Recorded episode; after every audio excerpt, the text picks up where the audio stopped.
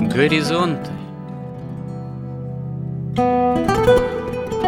Авторская рубрика протерея Андрея Спиридонова и Георгия Лодочника Люди, явления, события –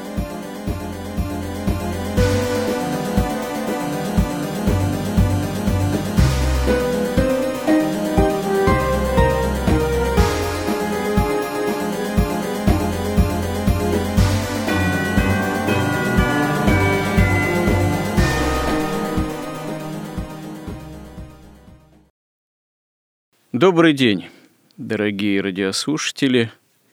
В эфире радио «Благовещение» и в нашей постоянной рубрике «Я протерей Андрей Спиридонов» и мой добрый, компетентный собеседник Георгий Лодочник продолжаем наши смысловые и словесные изыскания в области разговоров о вере, которая является прежде всего христианской и о том, как эту жизнь нашу по вере осуществлять, и как раз-таки о том, как о вере говорить, и говорить применительно к современному нам обществу, не устану повторять обществу развитого потребления, и в каких понятийных категориях можно с этим обществом о вере вести разговор – тогда, когда он оказывается уместен, когда представители этого общества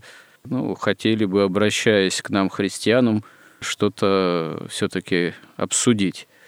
Или когда мы предлагаем какие-то темы для обсуждения применительно к этому же обществу.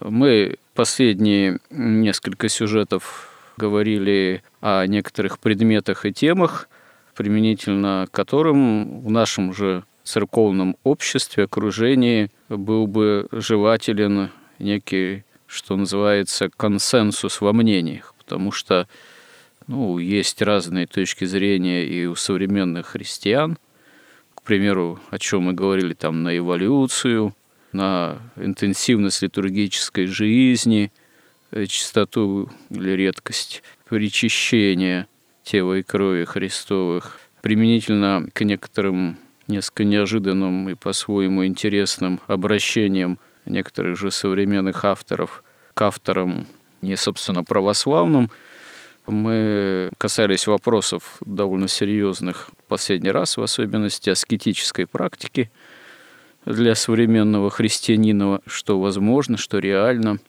что плодотворно, что может оказаться опасным.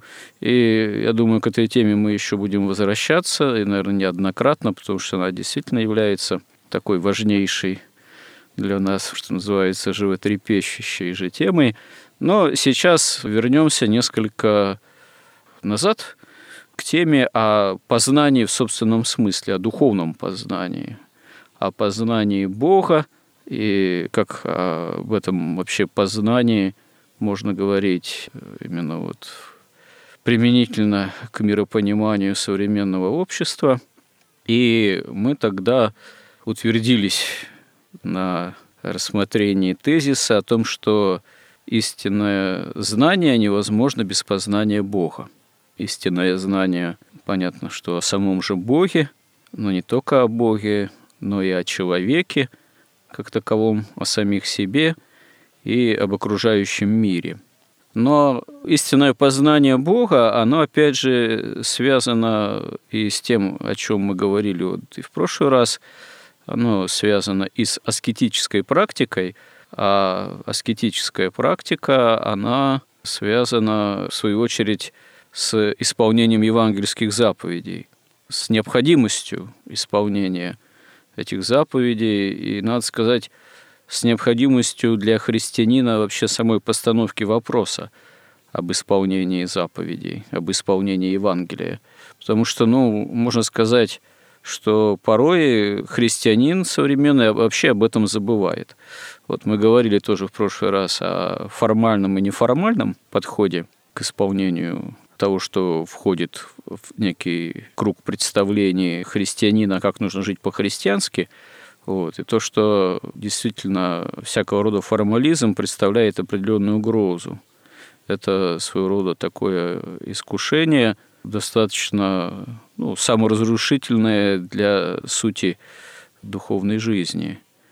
А вот найти меру между формальным и неформальным – это вот задача довольно серьезная. Проще как раз скатиться в такой сугубый формализм, потому что вообще все формальное и казенное, оно проще для осуществления, для регулирования процесса жизнедеятельности или тех или иных процессов, но э, так или иначе любой формализм, любая зарегулированность без живой жизни, без духа и без любви, и без духа любви, они в конечном счете загоняют любую жизнь, любые житейские процессы в тупик, приводят в такое состояние, что, проще сказать, уже самому носителю этих жизненных процессов и жить тоже тогда не хочется, когда все зарегулировано до крайней степени и превращается в некую букву, которая именно убивает уже, то, что не имеет в себе живого содержания, не имеет любви. Поэтому такая действительно очень серьезная задача для осуществления жизни христианской, безотносительно какая эпоха, какое время, это как раз-таки преодоление формализма, преодоление фарисейства собственного, а как раз-таки без этого и настоящее исполнение евангельских заповедей невозможно. Без этого и невозможен в таком случае как важнейшее практическое средство такой истинный аскетизм, то есть истинное творчество по преображению себя в Боге. Ну вот когда мы говорили как раз о вот истинном-то духовном познании, о необходимости этого познания, о движении в этом направлении, о движении к этому познанию и в этом познании, то мы констатировали, хотели рассмотреть, что на этом пути неизбежны искушения, неизбежны испытания. Вот. И испытания эти, они, как правило, для человека связаны со скорбями – с трудностями, с э, какими-то бедствиями порой, нестроениями, как внешними, так и внутренними. Но тут можно сказать, что кто что, в первую очередь, для себя скорбями-то рассматривает. Кто действительно бывает обуреваем какими-то внешними нестроениями, а кто испытывает такие внутренние искушение или какое-то нездоровье, допустим, душевное, что они бывают порой почище каких-то внешних испытаний или внешних э, нестроений. А некоторых вообще какие-то или иные события внешнего порядка просто тоже сокрушают, действуют сокрушительно, приводят в страх и трепет. Вот мы сейчас уже значительное время, к примеру, живем в период пандемической опасности. Причем это пандемическая опасность, это пандемия, она имеет, с одной стороны, реальный характер, а с другой стороны, она имеет и виртуальный характер. Иногда даже трудно провести границу, где заканчивается реальная опасность, реально происходящие события, а где уже начинаются средства информационного, идейного, идеологического воздействия на народонаселение земного шара, которое это народонаселение приводит в страх и трепет, а это, в свою очередь, один из приемов, ну, что называется, манипуляции сознанием. И вот здесь, когда мы задались целью говорить о духовном познании, опасностях, испытаниях, трудностях, которые на этом пути подвижника, христианина, человека подстерегают, вот надо вот э, попытаться нам как-то соотнести то, что с нами происходит сейчас, и с вековыми истинными рекомендациями христианскими, святоотеческими. Ну вот что вы можете на этот счет, Георгий, в свою очередь, заметить? Ну, я рад, во-первых, что мы вернулись вот к этой нашей теме, я хочу ее напомнить, что мы начали говорить о том, как вообще объяснить христианство в категориях современного секулярного сознания. В том числе, вот, например, мы говорили, что очень важно разработать программу школьного обучения, которая бы соответствовала ну, вообще сегодняшнему дню. включало бы в себе и духовное, и научное знание. И мы начали говорить о том, что да, что знание есть научное, знание есть духовное. Я напомню в этом смысле цитату Максима Исповедника, который писал в VII веке, что также есть и два вида знания. Одно научное, которое в силу одного только свойства своего постигает логос сущего, а оно бесполезно, поскольку не стремится к осуществлению заповедей. Другое знание – деятельное и действенное, которое подлинно печется о постижении сущих посредством духовного опыта. При этом мы тоже посвятили, по-моему, две или три передачи этой теме. И кратко точно так же можно сказать, что как писал Исаак Сирин, замечательно писал, что говорят, что от Бога то приходит само собой, а ты не почувствуешь. То есть как постигается духовное знание. Это правда, но только если место чистое, а не сквернено. Вот это писал Исаак Сирин. Также он писал, что истина постигается по силе жизни, по силе жития. И подробно более на эту тему писал Максим Исповедник, как это все происходит – что верующий испытывает страх Божий. Испытывающий этот страх смиряется. Смиряющийся становится кротким, приобретая навык, приводящий в бездействие противоестественные движения раздражительности и похоти. Кроткий же соблюдает заповеди, соблюдающий их очищается, очищенный озаряется, а озаренный удостаивается сочетаться небесным браком с женихом словом в сокровищнице тайн небесных. То есть это как бы общий путь духовного познания. То есть это недостаточно взять и прочитать книжку. То есть читать очень важно, чтобы воспринять опыт и вообще понять направление, да, чтобы не пытаться вот таким вот собиранием в сердце или в животе там что-то почувствовать или представить. То есть святые отцы очень точно описывают это, каким путем надо двигаться, и как пишет Игнатий Бринчанинов, и Евангелие это нужно читать только как бы одновременно с чтением святых отцов, которые правильно и как бы руководят постижением истин, которые заключаются в Евангелии в том числе.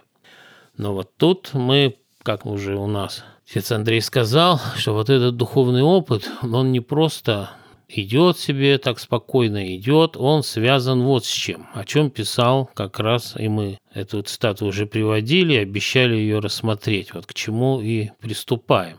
То есть преподобный Амон, это ученик Антония Великого, он писал своим там послушникам, которые у него были, монахам, которые у него обучались. «Я знаю, что вы пребываете в утруждении сердца, впав в искушение, но мужественно перенеся его, вы обретаете радость. Ибо если не нападет на вас искушение явное или тайное, то не можете вы продвинуться в своем духовном преуспеянии сверх меры, уже достигнутой вами. Ведь все святые, когда они просили у Бога, чтобы вера их приумножилась, оказывались вернутыми в искушение.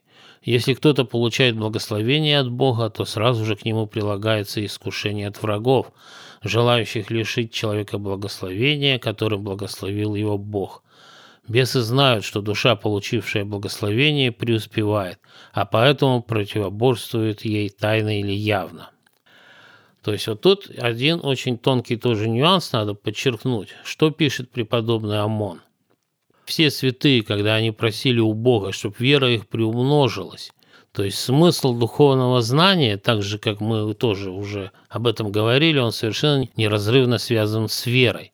То есть сущность, так сказать, самого вот этого духовного познания как раз заключается, она неразрывна с увеличением веры, потому что вера – это не такое.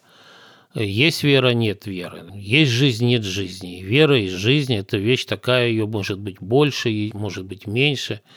Поэтому по мере веры мы говорили, что первый этап человеческой истории это было, люди имели знания, огромное духовное знание. Они видели духовные миры, могли говорить с Богом. Но это знание они всегда использовали против ближнего и в конце концов против себя и против Бога. То есть это было такое искушение, вот это знание, такое всесилие, с которым они не могли совладать. И поэтому наступила вторая эпоха, эпоха веры, когда духовное знание открывается исключительно по вере. И что происходит? Мы тоже несколько раз уже приводили цитату пророка Ездры, что человек рождается для борьбы, для войны с духами злобы поднебесной. Вот эти духи злобы поднебесной, они как раз располагаются между землей и небом. И чтобы попасть на небо, человек должен завоевать себе свободу. И вот эти все аспекты, они как бы воедино складываются, когда человек начинает постигать духовные знания. И поэтому как только увеличивается вера, бесы испытывают эту веру. Как раз вот посредством вот этих вот искушений внешних, внутренних, каких угодно, страданий, каких-то непонятных вещей. Бывает иногда для человека.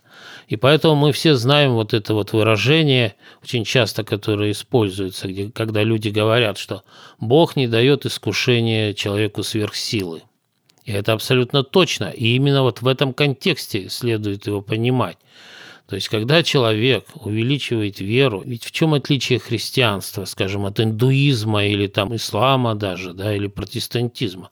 Что там как бы человек своими усилиями всего достигает, а здесь он только обращается к Богу, и Бог Святым Духом дает ему и силы, и возможности все это преодолеть и постичь, и как бы он вообще входит в чистое сердце, там, где есть чистое место в этом сердце, и он открывает эти божественные истины – Поэтому происходит что? Почему не получается так, что человек крестился, покаялся и стал святым? А потому что, чтобы стать святым, надо пройти сквозь вот эти преграды духов злобы поднебесной. Нужно воевать с ними и нужно победить. И дело в том, что на стороне этих духов еще ваше собственное сердце нечистое находится. То есть вы должны очищать сердце, чтобы там открывались вот эти истины духовные в этом сердце, в чистом. И вы должны бороться с духами злобы поднебесной. Поэтому начинаются всякие искушения, страдания. Часто человек не понимает, и в этом-то и суть, потому что он же просил увеличить веру. У Бога просит увеличить веру. Бог увеличивает веру, но эта вера тут же бесами подвергается испытанию. Ведь в чем дело? Что понятно, что вот ну, человек верит в Бога, у него все отлично. У него все живы, все здоровы, значит, благосостояние растет, путешествия идут, развлечения замечательные, все прекрасно, все растет. Ну, человек верит, замечательно. Потом он просит увеличить веру.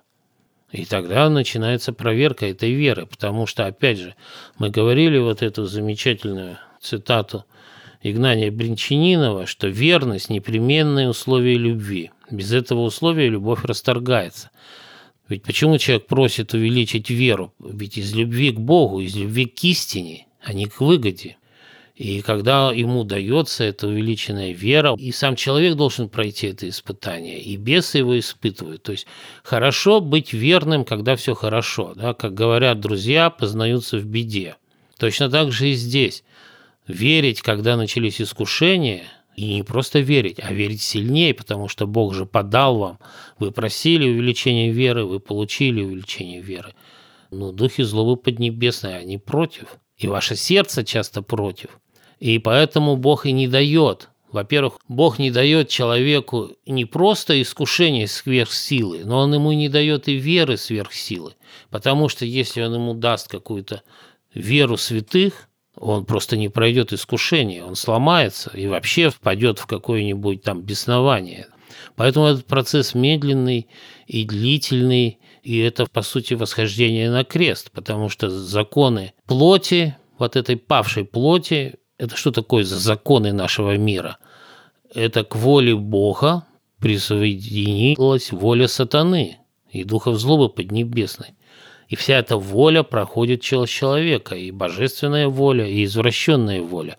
А духовные законы, они не содержат уже в себе этих извращений сатанических. Поэтому законы плоти противоречат и противятся изо всех сил законам духа. И все это тоже сопряжено вот с этим восхождением на крест. Если мы духовные законы будем считать вертикалью, а плотские горизонталью. То есть это все связано вот, ну, и с этой битвой, и с этими искушениями, и с этими страданиями совершенно неизбежными. И как вот вы правильно сказали, они могут быть совершенно видимые, очевидные, и могут быть внутренние, особенно у монахов, потому что у них внешнего ничего нет, они от всего отказались, вот, но они могут быть еще страшнее. Мало того, ведь это не просто проверка веры. Потому что если бы был путь какой-то без страданий, ну, Бог бы вел человека этим путем. Он же ведь любовь, он благо. Просто если начинаются какие-то искушения, какие-то страдания, то значит они необходимы. Это наикратчайший путь. Они необходимы для спасения этого человека, потому что тут надо всегда помнить, но мы никак не можем постичь во всей полноте Бога, Его волю, Его промысел каким образом он нас спасает, потому что если мы постигаем его во всей полноте, ну так зачем нам вера? Мы и так все знаем, понимаем, и вообще зачем нам Бог тогда? Поэтому в этом смысле вера и проверяется. И вот это, то, что человек, ну, с ним же не все на свете случается, случается что-то вот для него – это необходимый, просто, который нельзя избежать. Вообще, если бы возможно было спасение без восхождения на крест, но зачем бы сам Господь Иисус Христос входил бы на этот крест? Поэтому это такая, так сказать, вторая сторона. Вот с одной стороны, кажется просто, как пишет тот же у нас Исаак Сирин, что душа до познания Божьей премудрости и Божьих тварей доходит без труда, если безмолвствует вдали от мира и житейских побечений ибо тогда может познать естество свое и те сокровища, какие имеют сокрытыми внутри себя. И так, в общем, хорошо и благостно звучит. Но вот вторая часть – это вот эти искушения и страдания. И очень многие люди, вот, они не верят в Бога, а у них главный аргумент, что если есть Бог, то он бы не допустил таких страданий. Ну, представьте себе 20 век. Что творилось с Россией? Это распятие, это какая-то казнь просто была. Или наше время. Сколько рождается детей больных? Это же тоже чудовищное испытание. И ответ тут как раз, ну, в общем-то, мы на него, в общем-то, и дали ответ. Во-первых, что такое зло? Зло, оно всегда приводит к страданиям. Если нет страданий, значит, собственно, и нет и зла, оно никак не проявляется. Оно может не проявляться, но в конце концов оно обязательно проявляется страданием или болезнью, или смертью. И раз человек покорился воле сатаны, добровольно покорился в раю, ну, значит, в мире мы живем, который пропитан злом. Это зло должно проявляться, оно везде проявляется. И оно проявляется опять так, что мы не можем его во всей полноте познать. Но святые говорят нам, святые отцы, что не бывает бесполезного страдания, особенно невинного. С одной стороны, да, тут очень такой тонкий вопрос. Они говорят, что не бывает бесполезного страдания у верующих. У неверующих все бесполезно. И страдание бесполезно, и радость бесполезна. И тут мы можем вспомнить апостола Павла, который замечательно писал, что вообще происходит, что у нас за мир. Ведь не только человек мучается и страдает. Вот он писал – Ибо тварь с надеждой ожидает откровения сынов Божиих, потому что тварь покорилась суете не добровольно, но по воле покорившего ее, в надежде, что и сама тварь освобождена будет от рабства тлению в свободу славы детей Божиих. Ибо знаем, что вся тварь совокупно стенает и мучится до ныне. И не только она, но и мы сами, имея начаток духа, и мы в себе стенаем, ожидая усыновления и искупления тела нашего, ибо мы спасены в надежде. Надежда же, когда видит, не есть надежда, ибо если кто видит, то чему ему и надеяться. Но когда надеемся того, чего не видим, тогда ожидаем в терпении. Также и Дух подкрепляет нас в немощах наших, ибо мы не знаем, о чем молиться, как должно. Но сам Дух ходатайствует за нас воздыханиями неизреченными. Вот тут э, замечательные такие слова, что и мы в себе стенаем, ожидая усыновления и искупления тела нашего. То есть в большинстве своем вот все эти искушения, они, конечно, связаны с телом, потому что человек начинает жить не по законам мира плоти. Он начинает нарушать законы плоти. Это неизбежно конечно, связано со страданием, особенно на первых там порах, потому что дальше начинаются уже реальные искушения от бесов. Но в таком-то мире мы и живем, что либо мы нарушаем духовный закон, либо мы нарушаем плотский закон. И понятно, что если мы игнорируем духовный закон, живем по плотским законам, ну, как бы все хорошо. Но тогда у нас с нами могут приключаться разные ужасные вещи и события. Вот как мы можем вспомнить про вот ту же башню, о которой Христос говорил, упала и задавила там сколько-то человек. Он говорит, и что, они грешнее, чем вы? Нет, но если вы не будете спасаться, то вы точно так же погибнете. То есть существуют законы природы, которые есть воля Бога, который при сотворении мира проявил свою волю, установив вот эти законы природы. И они действуют сами по себе. Но если мы творим зло, ну ты сотворил зло в тайне. Никто не видел, никто не знает, да, допустим. Но это зло должно ведь проявиться, оно должно проявиться страданием чьим-то, или твоим, или там твоих детей, или не твоих детей, а чьих-то там других детей. То есть таковы законы падшей плоти. Они именно вот законы сатаны. Но если там отбросить все, а просто в самом чистом виде. Что такое сатанизм? Это ставка на чистый интеллект. Вот интеллект без сострадания, интеллект без любви, интеллект без духа. Да, это чистый интеллект, чистый такой суперкомпьютер, который рассчитывает и говорит, но я же умней, значит, я могу получать благо не только те, которые от Бога мне даются, а Бог мне мало дает, я заслуживаю большего, я могу подчинить себе весь мир, и все будут мне нести, и служить мне, и хвалить меня. И так на всех уровнях. Вот в этом и заключается это сатанизм, что Бог дает всем благо, добро, потому что вот это стремление к благу – это такой универсальный закон мироздания. Это закон, это двигатель божественной эволюции, потому что все живое, и даже не живое, я думаю, оно все подчиняется закону, когда все стремится к благу. Но эти законы, воплощаясь по иерархии бытия и сознания, они потом превращаются в оптические законы, электромеханические, там, электромагнитные, гравитационные, в разные биологические законы. Все стремится к благу, потому что Бог есть благо. То есть сама суть, как писал Максим Исповедник, преподобный, что божество создало это творение, но оно потом его обожествляет – по благодати присоединяет его к себе, не по природе, а по благодати. Оно его обожествляет и делает фактически причастным, в явном виде причастным себе. Поэтому все стремится к этому благу. Все разумно, все в гармонии, все справедливо, все с любовью. Истина неотделима от любви, справедливость от милосердия, жизнь от благодати. А сатана говорит, ну и что? То есть он не соглашается с этим, он не хочет никому служить, потому что любовь – это же служение, служение Богу, служение ближнему, а он хочет, чтобы ему служили. Отсюда вот эти войны, отсюда конкуренция, отсюда предательство, вот эти все, отсюда убийства, грабежи, подлоги, смерть, болезни, все отсюда. Поэтому, когда говорят, а как же Бог это допустил? Ну как он допустил? Это уже злая воля – ну, вообще тогда надо говорить, а как же Бог допустил падение человека?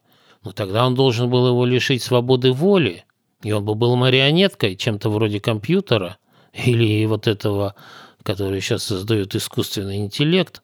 Бог же создает все настоящее.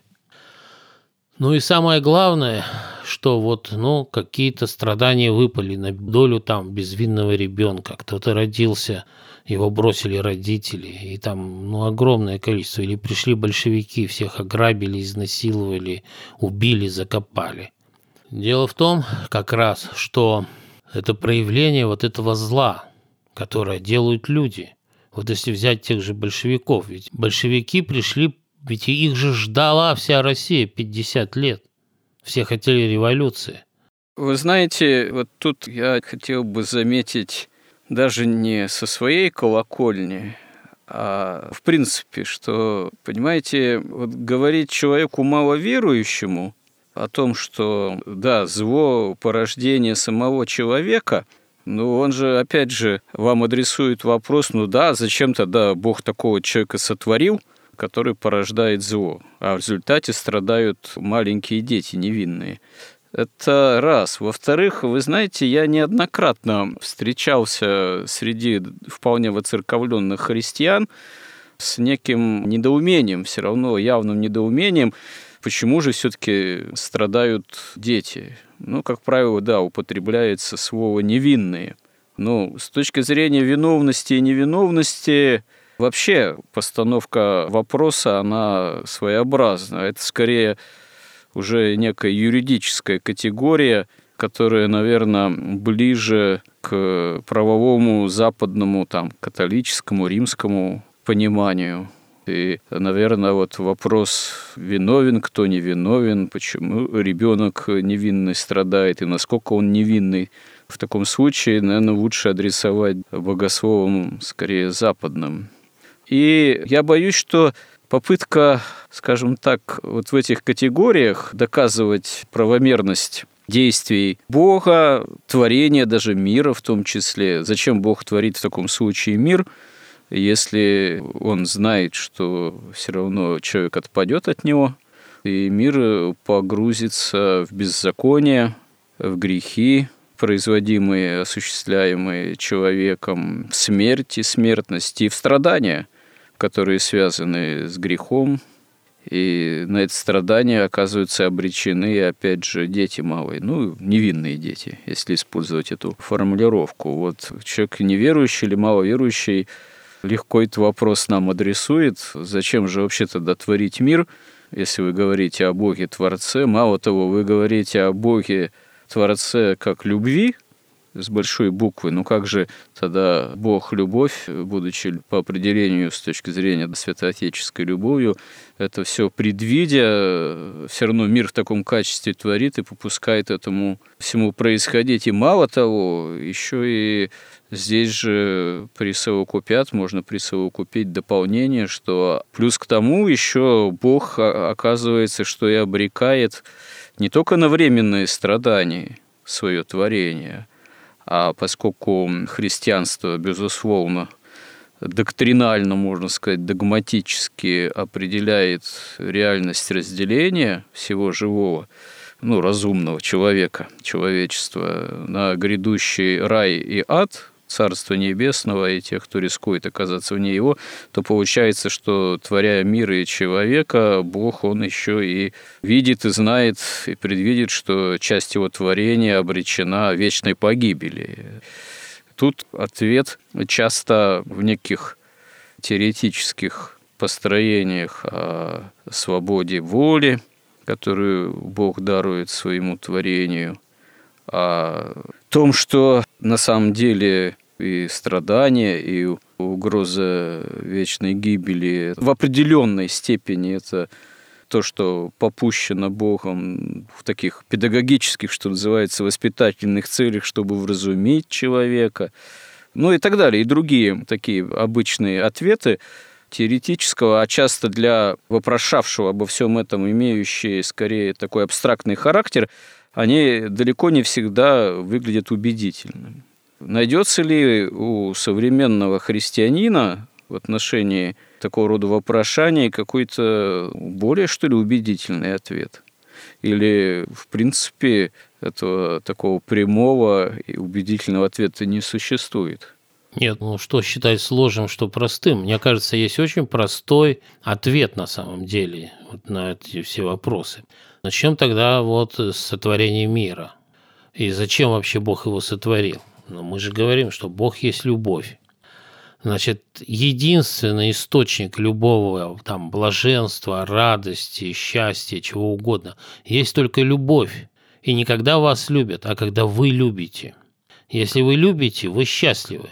Если вы не любите, вы несчастны. Вот и все. Это абсолютно универсальный закон. Потому что если вы любите, вы движетесь к истине и к Богу, вы обожаетесь. По благодати присоединяетесь к Богу. А если вы не любите, вы идете от Бога, вы идете в сторону сатаны, который борется, который ничего не любит, он все ненавидит. Нет ничего более страшных страданий, чем какая-то ненависть, как бы просто. И с другой стороны, понятно, есть такая поговорка, насильно мил не будешь, то есть любовь требует свободы, не может любить несвободный человек. То есть его взяли, включили, вот как в робота, да, любовь к человеку. Но это не любовь будет, а какой-то алгоритм формальный. В том-то и суть, мы посвятили целую передачу вот этому. Христианство неформально. Мир, потому что, который создал Бог, он неформален, он подлинно истин, он очень глубок. И те, кто не могут воспринять глубину мироздания, так сказать, через блаженство любви, они его постигают через вот эти страдания. Потому что страдания на самом деле ведь они безмерны.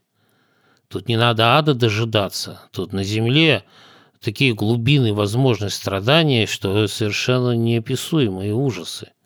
Но это должно показывать человеку, ведь он же, он сотворен для блаженства, для любви. Но если он сам не хочет, вот не хочет и все, да, человеку дали свободу. Ну хорошо, давайте лишим свободу. Вот как замечательно рассказывает профессор Алексей Осипов, вот сейчас у нас установят везде камеры, чипы, и вы не сможете творить зло. У вас будет все вообще прекрасно и отлично. Но вы вряд ли захотите стать роботом.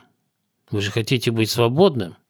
Да еще вы хотите свою волю навязать всем, в том числе и Богу. Но вам дали волю, вам дали возможность любить. Вы пошли, купили топор и взяли и отрубили себе руку. Причем тут Бог? Но вы могли ее не отрубить, а только поранить, тогда она зарастет. Но если вы отрубили, отрубили, все. В мироздании вот это вот очень трудно человеку понять. Ведь вот человек, он очень инфантилен. Но раньше не было такой инфантильности, потому что человек должен был бороться за жизнь, можно сказать, и с утра до вечера, и ночью. Сейчас у нас комфорт, и человеку непонятно вообще, что есть процессы необратимые.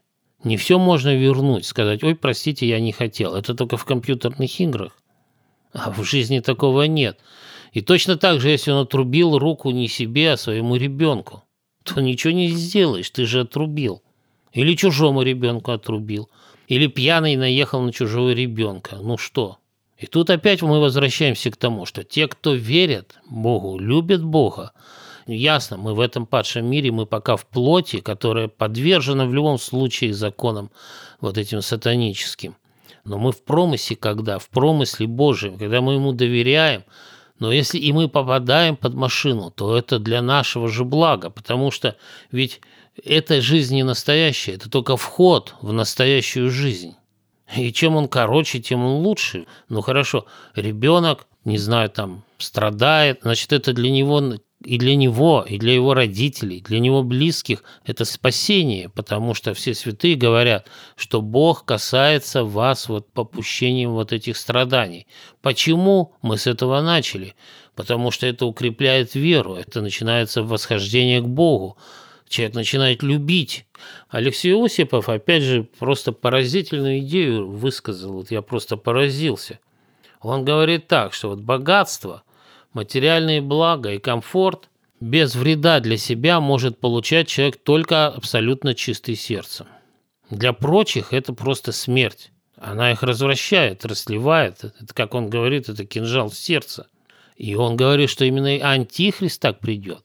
Потому что ведь вот тут вот самый основной это выбор, как раз у человека он стоит перед выбором, истина или выгода, царствие небесное или царствие земное. Но если вы понимаете, что ваша цель – Царствие Небесное, то страдание к нему – один из кратчайших путей. А если вы стоите за Антихриста и за Царствие Земное, ну тогда для вас это совершенно необъяснимо, понятное дело. Тогда вы должны ждать Антихриста. Антихрист как раз он будет обещать все вот эти бесконечные блага, бессмертие, там сколько угодно вот этот вот исламский рай на земле наступит. Но поскольку он всегда лжет, он все равно обманет, и будут страдания еще сильнее, мучения какие-то, да, насилие и ложь, они только увеличатся, потому что такой закон. Не может социальный прогресс осуществляться, это опять слова Алексея Осипова, не может социальный прогресс осуществляться среди людей, грязных сердцем. Не может. Они найдут способ украсть, они найдут способ убить, они найдут способ оболгать, они найдут способ все разрушить. Здесь, знаете, тоже, мне кажется, надо различать воспринятие страдания, ну, по вере, то, что выпадает на твою, как говорится, долю, вот твои личные страдания – это как действительно евангельский императив. Кто не берет креста своего на себя, тот недостоин меня, говорит Господь. Ну и хочет идти за мной. И страдания других людей или детей тех же. Восприятие страдания другого – это ну, несколько иной ракурс, несколько иное измерение бытия, чем твои личные страдания. И я бы заметил, знаете, ответ веры все-таки вот на вопрос о страданиях других людей и о том, как к этому относиться, там, детей, он прежде всего ведь во Христе. Дело даже не в том, что Бог попускает страдания – и почему попускает нам или другим людям. А дело в том, что Бог ведь сам участвует самим собой, разделяя наши страдания во Христе, восходя на Голгофу и со креста объемлет весь мир. Я бы тут такое, знаете, сравнение привел, в чем все-таки тоже разница. Вот как-то я читал изданные в наше время воспоминания о Великой Отечественной войне, которые, ну, только в наше время стало возможно издать уже в неподцензурное. Их сейчас достаточно даже, ну, много издано по рукописям сохранившимся фронтовиков, ветеранов, ну, уже в основном почивших.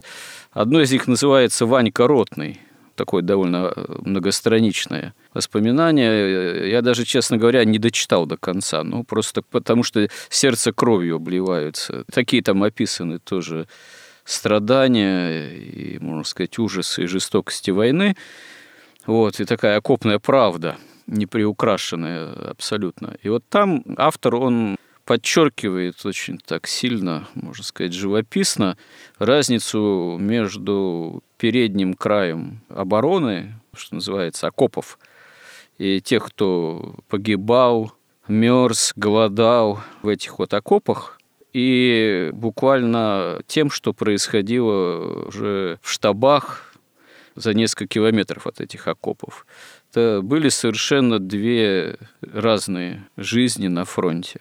То есть одни погибали, а другие во многом и действительно жировали на этом. То есть кому война, кому мать родна. Или главнокомандующий там какой-нибудь, или сам верховный главнокомандующий. Они, как правило, могли на смерти страдания посылать тысячи и тысячи, и сотни даже тысяч. Вот.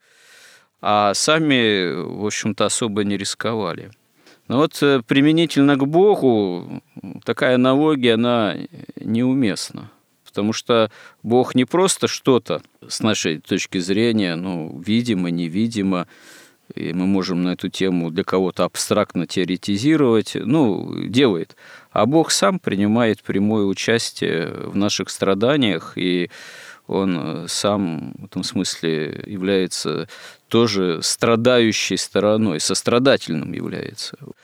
Меня как-то поразили слова одного древнего святого отца относительно литургии, что кровь, которая истекла с креста, является кровью Евхаристии, а хлеб, который преломляется на каждой литургии, он является тем же телом, но на кресте он не преломлялся как тело, а Господь его преломляет уже в Евхаристии. То есть, э, безусловно, Евхаристия, литургия имеет непостижимое человеческому уму, да и сердцу тоже жертвенное измерение, жертвенное со стороны Бога. Поэтому Господь принимает прямое непосредственное участие в страданиях человеческого рода и является стороной сострадательной. Видимо, и наше человеческое отношение к страданиям других людей, оно должно искать некого настоящего истинного христианского сострадания – не просто как-то оценивать, там, упиваться своим страданием, превозмогать свое страдание, но как раз-таки взятие креста своего на себя, но является обретением жертвенной любви и истинным состраданием другим реальным людям. Вот как это объяснить людям маловерующим, как им это явить, как им в этом смысле явить истинным образом Христа – Спасителя, сострадающего, и им тоже. Это вот, наверное, вопрос. Может быть, один из главнейших для нас вопросов. Но вот мы же говорили, но если разум человека находится в руках его сердца, а сердце эгоистичное и грязное, то бесполезно вообще. Он все будет вам на все выставлять какие-то свои возражения, как говорили, не помню, кто из святых отцов, что любое словесное утверждение может быть так же опровергнуто, как и составлено. А глаз Божий кто разрушит? Но если человек не слышит и не хочет слышать Бога, Он хочет в этой жизни жить, он не хочет слышать ни о смерти, он не хочет слышать ни о Царстве Небесном, ни об аде. Он хочет только вот сейчас и наслаждаться. И тем более, если он реально не страдал. Ведь тот, кто реально, ведь это можно, знаешь, ну, сидит человек, у него там кофе пьет или коньяк, да, и говорит, ой, какой Бог плохой, там вот люди страдают. Но ты пойди поговори с теми, кто страдал, это ведь совсем другое восприятие будет. Наверное, надо такому человеку предложить миллион денежных единиц каких-нибудь, чтобы он согласился на эти темы поговорить и послушать. Согласится он в таком случае или нет? Или до него все равно? Да нет, он согласится. Миллион кончится, он снова вопрос поднимет. Дело в том, что точно так же легко вообще-то представить себе, вот тому особенно человеку, у которого есть дети, или даже у кого нет детей, но может взять и книжку почитать. Ну вот ребенок, ты его любишь, но он же делает по-своему. Вот он там, не знаю, если маленький, ты ему говоришь, стой, стой, а он бежит там к проруби. Хорошо, ты там бросаешься за ним в эту прорубь, как и, собственно, и Христос не зашел, вошел на крест. Но ты не можешь с ним ничего сделать. Вот он стал, допустим, там наркоманом. Но остается только молиться. Кому молиться? Только Богу. Ведь это же те же самые отношения. Ведь Бог наш Отец, Он же нас, в конце концов, сотворил. И Он нас усыновил через Христа. Вот можно просто спокойно, если вам что-то непонятно, моделируйте. Вот я э, ребенок Бога, да, вот мой ребенок. Вот я себя веду так же безобразно по отношению к Богу, как ребенок ведет безобразно. Ну или, допустим, хорошо, у меня хороший ребенок, а вот представьте ребенка, который ведет себя безобразно. Я хотел закончить вот. Мы стали говорить, чем отличается знание научное от духовного, духовное от научного. И зачем? Мы поняли, какой ценой дается это духовное знание. Насколько это сложнее бесконечно, чем научное. К тому же оно как минимум бесполезно. И вот Игнатий Бринчанинов говорит, а вот мне хотелось чем закончить, о чтении святых отцов. Он говорит, вот, вот вы даже в простой жизни беседуете там с шахматистом часто, вы будете знать что-то о шахматах, с поэтом о поэзии, с архитектором об архитектуре. А вот он приводит цитату из псалма «А с преподобным преподобен будешь, и с мужем неповинным неповиден будешь, и с избранным избран будешь».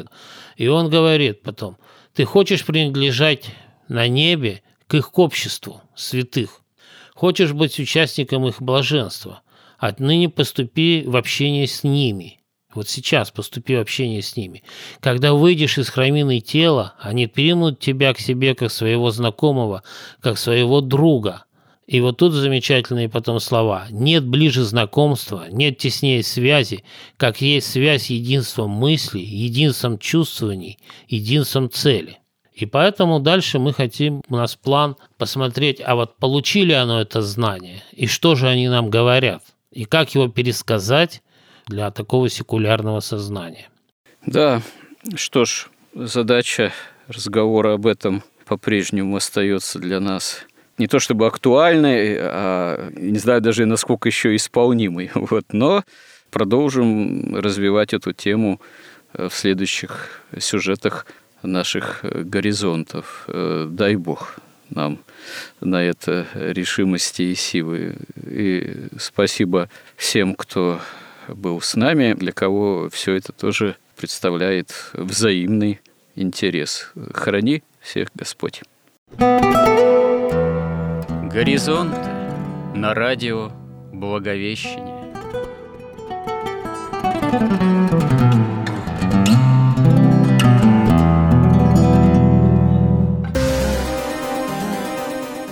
Разговор вели протерей Андрей Спиридонов – и Георгий Лодочник –